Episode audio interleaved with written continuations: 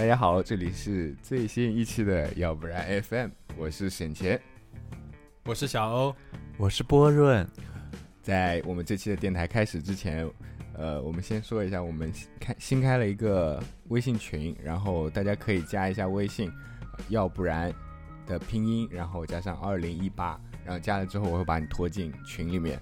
为什么是二零一八呀？因为我们是在二零一八年建立的。哦，这么远古吗？不是，我主要是申请的时候申请了那个，要不然 FM，但是没有成功，被人已经抢住了。哇，这都有人抢住？是是是。这期我们的主题是，是不是需要在公司做一个跳脱的人？这个东西像一个辩题嘛，所以我们先呃跟大家同步一下这个。跳脱是一个什么样的词？我等一下，我可以问个问题吗？嗯，我们刚才在聊什么？我们刚才不是在聊？我刚角色互换。我们刚才录了一整段，就是我们想在电台开始之前来一点新意，给大家表演一下我们作为一个一年经验的主播在声音上面的一些造造诣。这个词我说说了三遍，我想换一个词。对。但是呢，是一一一泡屎。像我们做电台已经有一年之久了，然后我们从来没有表现过自己在声音上的一些造诣，所以我们今天准备了一个环节，就是去模仿一个英雄联盟里面的一个一些人物啊。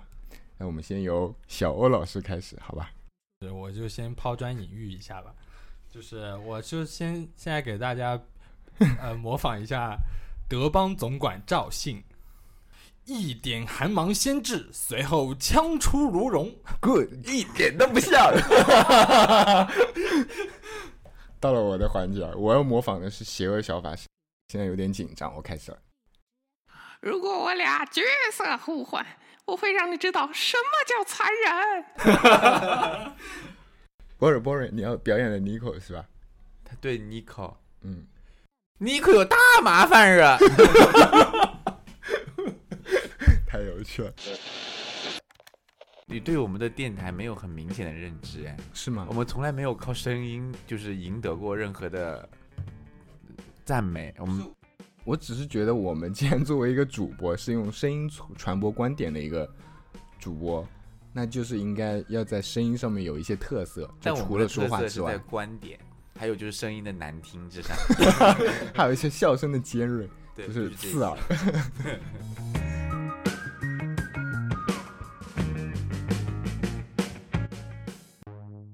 那我们先先先说一下这个跳脱，就是 Boring，，你对跳脱的定义是？我觉得跳脱是爱现呢，爱现，爱展现自己，对吧？对，爱在工作中表现自己，爱在公司里面表现自己，嗯，然后体现自己跟别人不一样的地方。不，不是不一样的地方，就是就是体现自己，体现自己。OK，你是这么觉得？不一样的地方也可以加进去吗？我觉得是的。啊，为什么是不一样的地方呢？就。如果是一样的地方，你有什么好羡的呢？对啊，就是比如说我跟他做了同样的工作，但是他就把他的工作秀出来了，但我没有啊。对对对，对，他能秀出来就是不。我觉得这也是一个，我们是要开始吵架了。对，那那我们先站站边嘛。我的观点是在工作当中，我们不仅要做一个跳脱的人，还是一个时刻准备好要跳脱的人。时刻准备可还行？那你们呢？我的观点就是，千万不能成为职场中那个跳脱的人。我是站省钱这一边，我觉得我们就是要做一个跳脱的人。那我们先讲，就是在工作当中要做一个跳脱的人，因为我们在工作当中会有上下游的对接关系，然后有一个词叫向上管理，这是一个好像是一个 MBA 的一个课程的那个里面的一个点，它是指在。公司上级还有你自己当中有意识的去配合这工作的一个过程，然后在这个过程中，你得去影响你自己的领导，然后让自己有更多的主动权，然后让这件工作就是更能符合自己的预期。首先，我觉得这个东西它本身就是一个已经打破了原有职场规则一个东西。我我可以先举一个案例啊，就是比方说，我是一个家居设计师，因为我觉得这个可能会比较好理解一些。现在有三把椅子，其中有一把是比较中庸的，我和领导都不觉得这个有多好，但是它没有什么问题。另一把呢，是我觉得它设计也特别好，然后完全符合出厂的这种标准，但是领导他觉得嗯不太行，不符合领导的审美。另外一种是领导觉得特别好，因为它的设计特别的酷炫，但是这个可能在那个出厂的那个安全标准中，它没有达到那个水平。我们在遇到这件事情的时候，我们会怎么样去做？有两种方式，一种是我继续出稿子，直到我们盼望着有一天领导可以看到我一个试用的稿子。但是我们在做的过程中可以发现，我们很多的方案其实在一开始就已经提出来了，而且那个方案可能就是最好的解决方案。但是往往领导就是希望有一个呃更出彩的一个东西出现，所以他就一直等，一直等。这个东西可能会影响你后面的工作，其实是不太不太健康的。这是第一个点。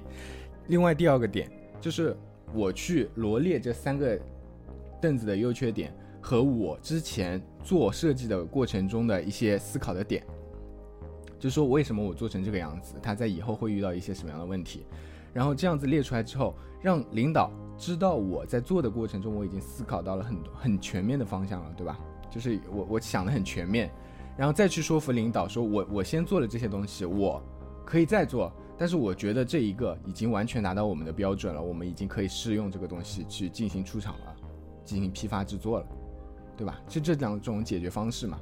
那无可厚非，就是大家选的肯定是第二种嘛，因为第二种可以直截了当的去结束这个工作，让领导知道你付出了努力，让他知道这个项目的可能性，这个设计的可能性有哪一些东西，你已经做出了很全面的设计。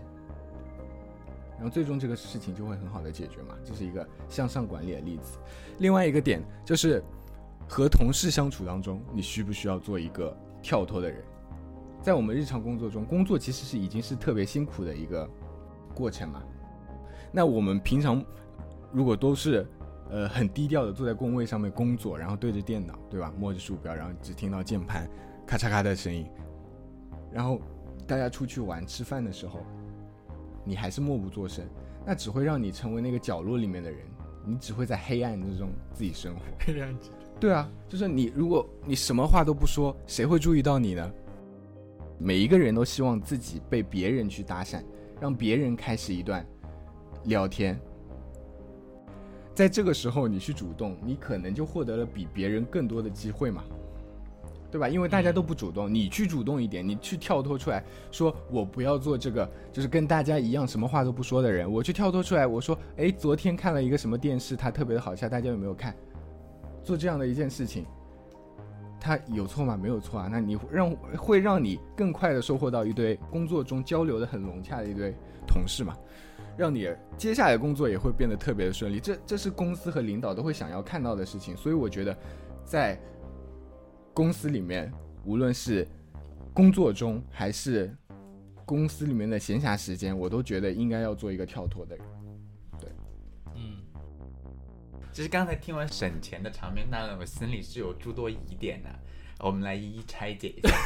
还要一一拆解。首先是我比较想告诫一下，特别是那种刚进职场的年轻小朋友，就是你自己吧。对，可能也就是就是以我这样的可以说话的，就是这种年轻的小朋友，我们到底有没有理解到领导需要我们这种年轻小朋友是拿来干嘛的？其实，其实我觉得这一点很重要，就是，呃，我觉得站在领导的立场啊，他往下给茫茫一片看着，如果他是一个农场主的话，农场主，他肯定请你换一个比喻行不行？我就随便随便一说嘛，他可能想看到的呢是一一圈又一圈安静的羊，在一个又一个安静的羊圈里面产奶或者产毛，然后呢有一个到两个一样的领头羊管着这一群羊，他特别烦什么样的事情呢？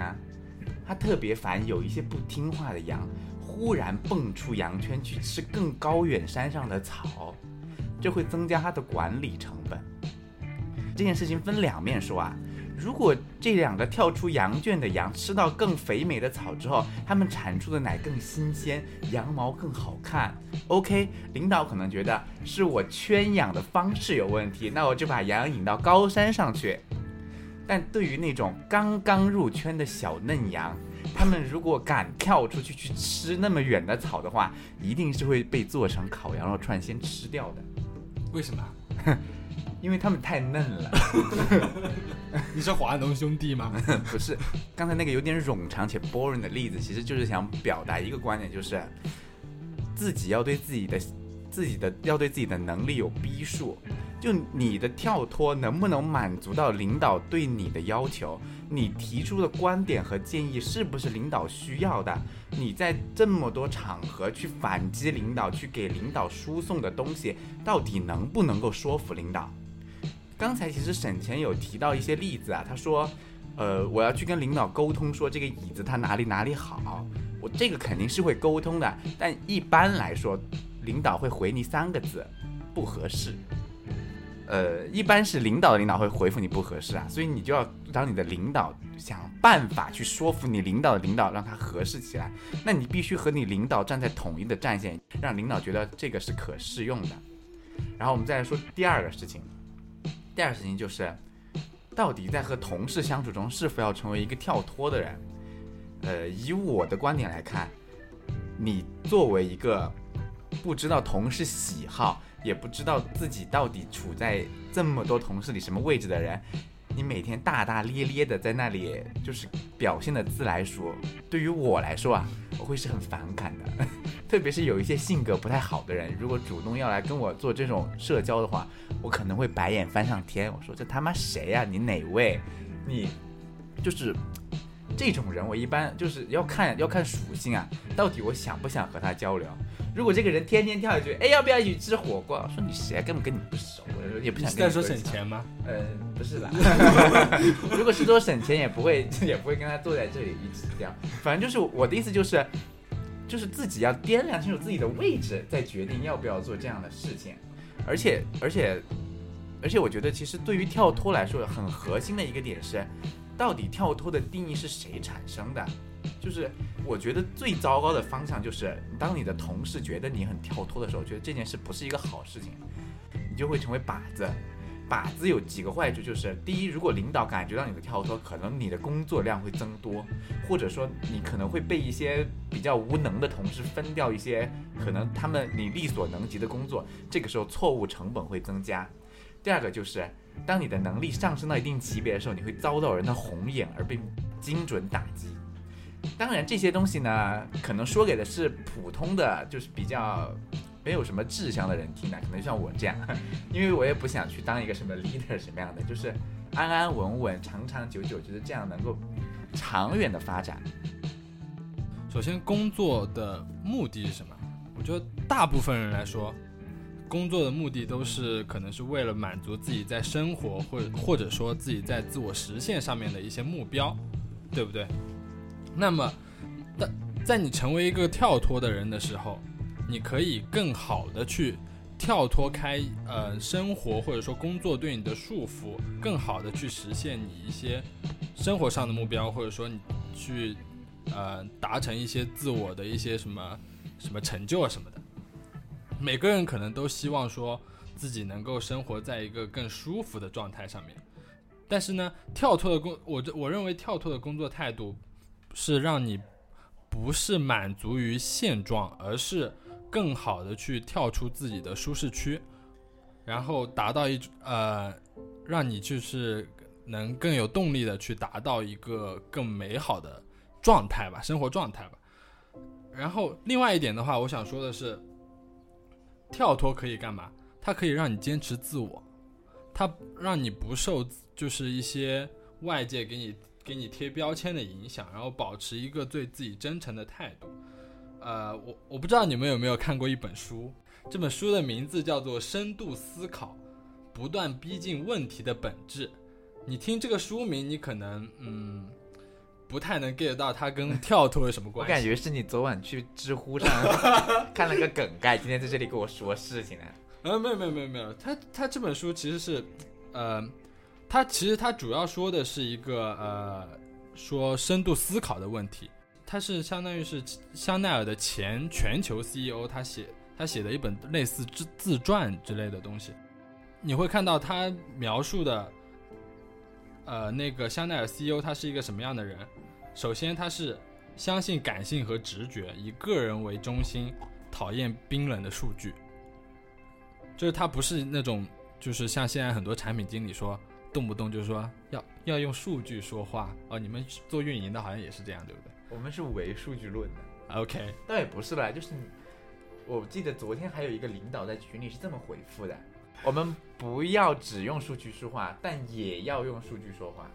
OK，然后第二点的话是，他是对自我有一个很很严格的要求的，他就是讨厌那些嗯、呃陈旧的那些规则，还有那些陋习啊什么的，就相当于是要突破自我嘛。然后另外一个的话就是他要打破标签，摆脱其他人对你的一些期待，还有同时还要避免就是给自己设定一些狭隘的标准。另外的话，就是你的整个人生的路要一直拥抱所有的矛盾。其实我很想回回过头来说一说，就是波润刚才刚才提到的，我们要做一只安静的羊，不听话的羊呢就要被吃掉。那我觉得这就是就是你自己给自己去设定的一个框框。然后如果说你不跳出这个框框的话，你永远都是一个安，永远都是一只安静的羊。你永远都需要担惊受怕说，我说不定就明两天就被吃掉了，因为你完全不敢去跳出来。另外的话就是，刚才有提到说，呃，领导可能会回复你不合适，但是这种不合适呢，你有没有想到，如果你真是你是一个跳脱的人的话，你不仅仅会说，呃，你得到不合适的同时，你会去思考，你说为什么不合适？你甚至可能会向领导直接去提问。当领导去回答你为什么不合适的时候，你这个时候你对整个事情的认识可能会有一个全新的角度，你甚至可以站到领导的视角去审视这整个工作的呃内容。那么你自己也得到了成长，这个时候跳脱还是不好的嘛？哇，好大好浓厚的一碗鸡汤啊！真的是今天正方的观点的意思就是说，希望大家在工作中跳脱一点，是这个意思吧？嗯那我看一下我们这个圈子里面到底有哪几个人是跳脱的嘛？嗯，嗯，我觉得只有省钱了，连雅迪都不算跳脱的人啊，因为我让他去跟谁说话，他都非常的腼腆和尴尬。嗯，对对对吧？对对对，你在那如果我们换个角度想，如果一个公司，我们这个七八个人的圈子都是每个人都是神嘞，我不太敢想象会拉出多少个圈子出来，然后这几个圈子可能还是对立关系，怎么那个圈子这么吵，我是一个什么样的人？然后，然后其实对领导来说，其实就管理混乱，这就是我一开始说的那个问题，就是你看公司，哎，怎么会有这么多神雷啊？就是就省钱啊，就是心心里就就你知道，就是这种人太多了。其实如果我是领导啊，就是你看，你看已已经开始拉帮结派了，这些人，嗯，所以你成不了领导。对呀、我所以我说了呀，所以所以成所 以这是人身攻击。那这样啊，就是听众里面的人，如果但凡十个人里面有一个想成为领导的，OK，我觉得是 OK 的。那其他九个人，就是如果你有成为领导的心，但是没有成为领导的命的话，就认命吧。跳脱的人，他不一定非得会成为领导的眼中钉，就是他们也是可以和和平相处的。小圈子不是说领导看这这些小圈子就会很反感，领导会觉得这些人生活的很融洽，就是我们这一个组活的都很融洽，就是我们上班就像在玩一样，然后但是我们还是可以把自己的本职工作完完成的很好。这是领导要看到的东西。领所以领导只关心的是产出，他其实不真的吗？关心你我记得有一天你们在那里打那个打打某个游戏的时候，之前公司的有个 CTO 好像不是很开心的样子。但是 CEO 开心啊，C 呃嗯，那这就是问题所在喽。对啊，那这有什么关系呢？对啊，对不对？就像你生活在这个世界上，总会有人喜欢你，总会有人攻击你。我们之所以把这个就搞得像一个辩题一样，就是让我们准备更多的方向去讲这件事情。我们不是要争论这一件事情，因为我觉得所有的辩题到最后，它都可以当中有一个折中的方法去解决这件事情。我们在合适的方式、合适的时间、合适的人面前去做一些合适的跳脱，然后让整件就是整个环境变得很尴尬。这说实话，我也不会在什么大领导面前，我就说说我要表演一个什么东西，我你会啊，你会的，我记得你会的，说我要学一段我新学的舞蹈，然后就那里开始扭动起来，然后我是绝对不会做这种事的。我跟你说，我我跟你说，我在回我再回想请问一下，上次的年会是谁在上面穿了一个？年会是年会嘛，那就是一个给我秀的舞台，我觉得不叫跳脱嘛对呀去做一些。但我平时日常在回老板邮件嗯或者回消息的时候，我会很紧张的。是啊我，敲一下空就是那个回车键的时候，我内心是忐忑的。对啊，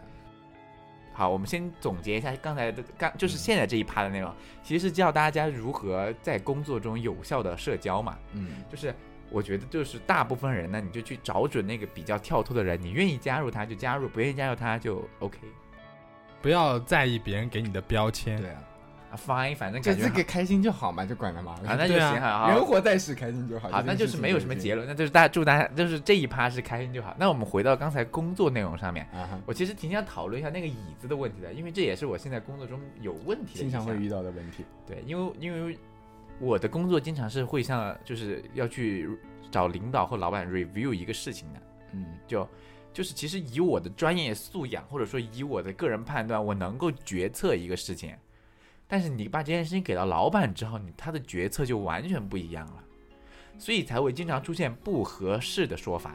嗯。就比如说你选好了三套方案给到老板，老板会告诉你三套他都不合适，嗯所以你那如果按照我日常的工作方式，我会再选三套。嗯，不会，我不会这么做。我会我会去找到一个人跟我站在同一战线，然后多增加一套方案，再去跟老板汇报。可能老板就选择其中的之前的某一套了，就是一般会因为新增的那套太烂了，是吗？不不不不，倒也不是，主要是你因为拉动了，就是因为老板可拉帮结派是你啊。不是，我没有拉动。我的意思是，就是就可能你在汇报一个东西的时候，老板觉得你个人的想法不足以支撑你的整件事情的逻辑。但如果你如果你能传动更多的人一起来讲清楚这件事情，OK，那这件事情可能就成了。但但这个一定不是直接跟老板说，我说我觉得站在我运营的角度，我觉得这件事情就是要这么做。这种事情我肯定是丢不出来的。嗯我的意思是，这叫自负，不叫跳脱。话分两头啊。嗯就就是现在按抖音上那种反转剧的套路，就比如说我就是一个年轻的运营，我就跟老板说，就是我就敢跟老板放话说，老板你相信我，你觉得不合适这条这这一条路径，你选了我的，我保准这个月给你赚两千万。老板还会告诉你不合适。不不不，然后老板说好，你做，然后。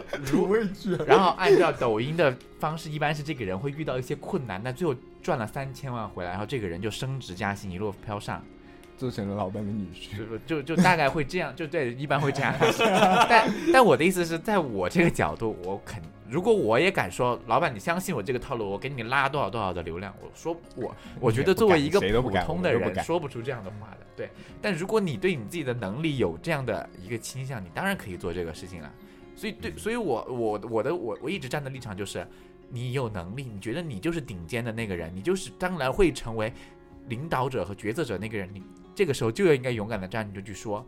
但大多数人最好在这个时候还是避其锋芒。嗯，就我觉得，就是一个人在职场中要懂得一个词叫韧性，就是你一定要成为一个会折服的折服的人，你要在适当的时候冒出你的触角，而不是说我天天触角在那里让人家嗯砍，对对对，就应该是这样的，你嗯你的才能灵敏的探知到到底什么东西是你需要的，什么东西能够汇报的，对，这样我觉得才比较合适。是然后折服的时候，你就把触角收起来，就别人说什么你做什么，这样嗯就可以了。我觉得。对因为因为我们在工作当中，其实我们现在因为我们也才工作不久，像我也只是工作了五年而已五。年很久了 OK，就五工作了五年五年，半了，五年半了。我们到现在这个水平，我们肯定还没有到达，就说我我可以带领这好多人，我在这些人里面，我肯定是那个最冒尖的人，我我肯定是不敢说这样的啊，话。你不是吗？闭嘴！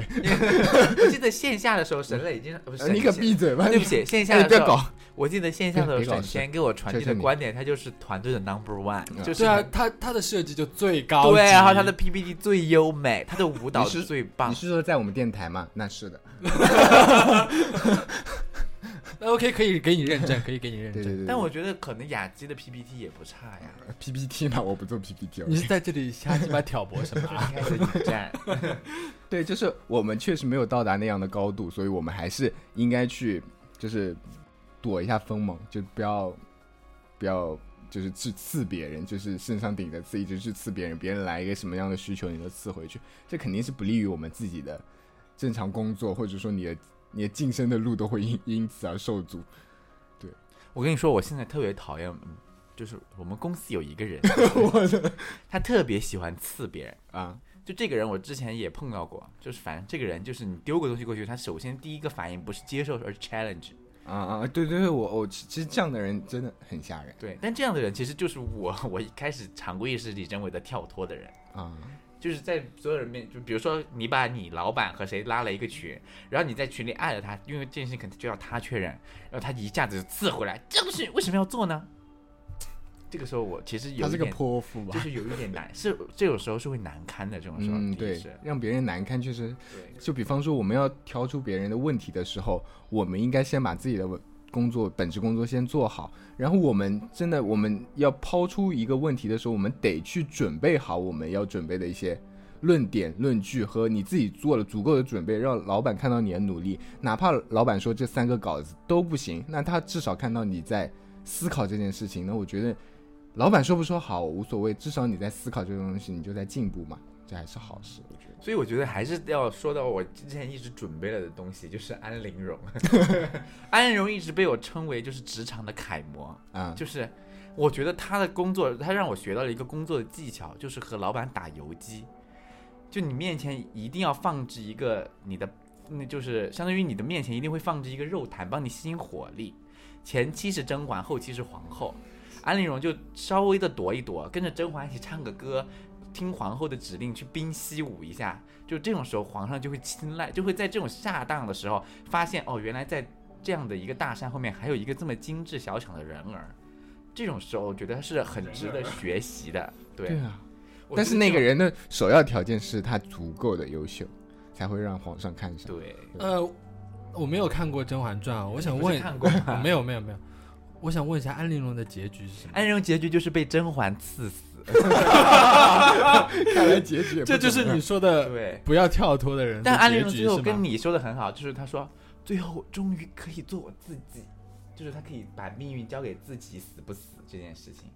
OK，死不死你，你现在也可以随时说自己算了。对，那你看最后的胜家是甄嬛，但为什么甄嬛会赢呢？因为甄嬛有足够跳。不对，因为她是主角。再看看为什么华妃那么晚才死，因为她有家室，皇后也是。皇后为什么？皇后是一开始就跟定了皇上。再我们再看看这个这个安陵容，其实这个安陵容就很像那种初入职场的我们，家世不够显赫，万般无奈走进了一家公司之后，你就要开始跟着别人混起来。万般无奈，但我这个人比较比较结果论啊。那既然安陵容结局这么不好，那么我们不是不应该这样吗？安陵容结局算好的，她是倒数几集才死的。他的戏份够了。作为一个电视剧演员来说，他是够了。OK，对，你看其他人基本上刚刚出现的那些妃嫔，基本一一中间就死完了。安陵容坚挺到了倒数十几集吧，就还不错了，至少是王者级别的以上的。而且就是她懂得如何用自己的才能，就一开始唱歌，但是你看她为什么唱歌会被人毒哑，就是因为抢掉了皇后的锋芒。啊 我忘记是不是被皇后毒哑了，反正她就被毒哑了，反正就就就一个人到底是否跳脱，就取决于此。所以还是那个道理，不要让别人，就是你的同事觉得你是一个跳脱的人，这个时候你很危险，你很容易被隔离或者说被针对。嗯，我像我之前可能就是因为在寝室太优秀了，所以就经常被人针对。但是你在寝室的时候，其实很好解决这种问题，为什么拿呢？吃的堵住他们的嘴。我之前就是比较小气，对啊就，会把吃的锁在柜子里，锁得紧紧的。所以我们回到工作里面来啊，我觉得他突然又开始说话了，你来。就是你，你刚才提到的更多的是我感觉是类似办公室政治一样的东西。没有啊，不是啊，他就是啊，就是因为你足你出了风头，然后你的同事觉得你抢了他的风头，所以他他下毒来害死你。我觉得这个政治不政治也无所谓啊，就是在某一个话题的时候，就是在大家吃饭的时候，也总有一个人在说话的，对呀、所以那一个人谁当，确实确实也会有一些争论，但是我觉得上升不了政治。我觉啊，得、原来沈磊那么关注饭桌的没有没有没有，我我不太说话这就是类似办公室政治或者说办公室潜规则之类的东西。我觉得我个人观点啊，这些其实不是那么健康的东西。嗯我，觉得你玩，如果说你作为一个健呃，怎么说？你作为一个九零一二年的人，你不应该去被这些办公室政治或者说办公室潜规则去束缚，你应该就勇敢的做自己。我害怕的不是办公室政治，我害怕的是人心。因为说实话，人的嫉妒心是超乎寻常的。嗯就是以我来说，我会嫉妒别人的。虽然我我不是那种会把嫉妒表现出来的人，但难免你的有就有人会把嫉妒表现出来。但是我就这么说嘛，要成为别人嫉妒的人，其实也是一件很难的事情。而且之所以能被别人嫉妒，是因为你足够优秀。秀，那么这个优秀的人，你到底是当还是不当呢？所以就看你到底有没有能力了嘛，我有没有家世了嘛。而且你怎么判断你自己有没有能力呢？这很明显啊，还是刚才那个嘛，你敢不敢跟领导说，我就是能帮你做三千万？你确定他说能夸下这个海口的人，他是真的觉得自己有这个能力吗？他是从什么地方去判断他自己有这个能力呢？他觉得他能夸下这个海口，不就是有这个能力才能夸这个海口？他感觉是有这个胆量。对呀、那其实每个人都起都是有潜在的能力。那我希望小欧老师给我夸下这个海口，马上可以给我做一个前端的框架出来。好啊，明天就给你做。超越飞。谋萨，就其实我还有一个点啊，就是就是我刚才说了我自己这样爱现的人，所以我要表现自己。但是有一些人，我看到有一些人，他明明很想跟别人去社交，但是他可能藏在心里。然后我跟他足够熟，然后他告诉了我他的小心思。那我说谁 谁呀、没有啊，我没有指谁啊。啊？真的吗？这是泛指，对对，泛泛指泛指，类似啊肯定会有这样的人。但是我是觉得，就是如何成要成为我这样爱显的人呢？就大胆地做自己就好了，真的就不用管管别人哦。你自己可能是一个内向的人，但是你可以尝试着你去改变自己。你之所以没有改变，就像我们平常学一个学科，你之所以喜欢这个学科，是因为那个学科你考得很好。那你没现在没有尝试过去做一个爱线的人，你可能还不知道爱线有多好，成为众人的瞩目的光。哎，我发现我其实真的还是一一个挺爱现的人。你就是啊你，怎么又变成挺爱现的？不是我说我自己、啊，他就对自己的认我就是那种知不够。双标，就是那种 就觉得自己哎，我我一定要做一个不现的，但其实每天他们都在现。就我高中的时候不是画课代表吗？就是每次我记得我报卷子回来的时候，就是 是有一点荣耀感的。那每个人都是这样吧？是啊，啊哦，我不能说每个人都是这样，至少我也是这样的。我也是这样我们电台现在在录的这三个人都是这样。我们电台，我们电台可能只有呃徐老师跟晨晨是不敢这么说，但是雅基真的吗这个人估计也是。但我真的觉得就是那种荣耀感，就是觉得、嗯、老子就是比你高一档。老子老子肩上的这两条杠，就是比你什么都没有。化学课代表，也没有两条杠、哎，啊。化学课代表没有两条杠，其实我还想说，如果说你的同事、你的领导就是接受不了你、嫉妒你，我觉得这样的，天哪，让领导嫉妒你是一个怎么样优秀的人呐、对啊，像这种领导，这么没有气量的领导，不给他打打做下手，真的还好我到现在都没有遇到过这样的。你在干？嘛？等一下，我也我也想说实话，就是我觉得，嗯，到现在为止，我碰到领导都真的太 nice 了，这是真心话，这是真心话。那领导听不见。我知道听不见啊，没有我，对，听不见。不过回到回到我自身来说，嗯我觉得我是属于那种明明想现，而且也也爱现的人，但是有很多时候其实是不敢现。不是不是，你你不是不敢现，是因为你的这梗有点老的问题，你是能力问题，你秀不出来。OK，太打字人那我说不出话了。要哭了。没有了，就是老梗这个不也成为你的一个 特质和标签是了吗？偶丑，对啊。我谢谢你啊。就每个人要营造自己的标签嘛，就是虽然你做不到最好，你就做一个不一样，对啊，挺好的。不，我要打破自己的一个团队里面也需要你这样说一些老梗，然后被别人嘲笑的。对，不，你这种老梗，我觉得领导会喜欢。啊啊，谢谢。你下次说说看，对在一些上了岁数的一些领导 面前对说说可能他们会哈哈大笑，觉得就是这个这个笑话不失精致，又不失精巧，然后又又又没有那么新颖，让我能够接受。对啊，他还听得懂，对不然别人说的好了，那些梗跳过我他都听不懂这一趴。不想再被怼了。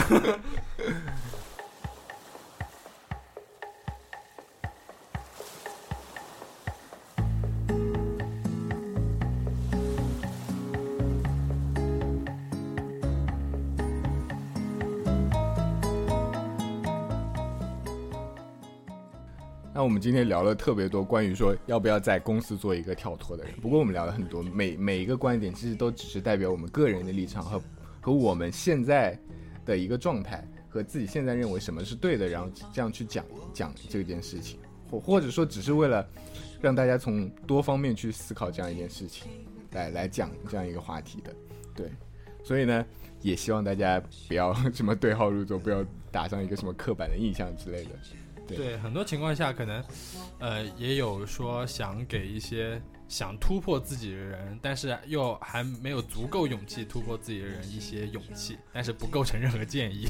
对，然后最后还是要提一下，就是我在开头的时候提了，就是我们建了一个微信群，然后也欢迎大家进群，然后跟我们进行话题上的交流。你可以直接把二维码丢在这期的封面上啊！不，行，他那个写个微信都不行，二维码也写二维码估计会直接被封掉这一期吧。肯定不能丢二维码。对啊而且丑。对啊没有，啊，你可以把二维码。我们的微信号是要不然的拼音加上二零一八，对，然后欢迎大家进群对，群。进群必须先爆照。对，然后我们这期就差不多聊到这里，我们下期见。再过一会儿就能够看到用我整夜来祈祷，做你片刻烦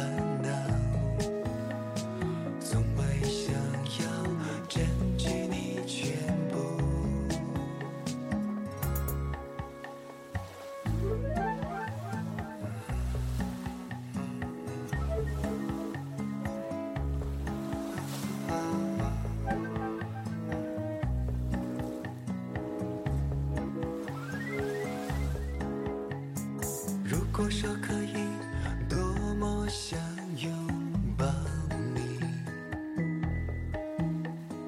微凉的温度在天亮时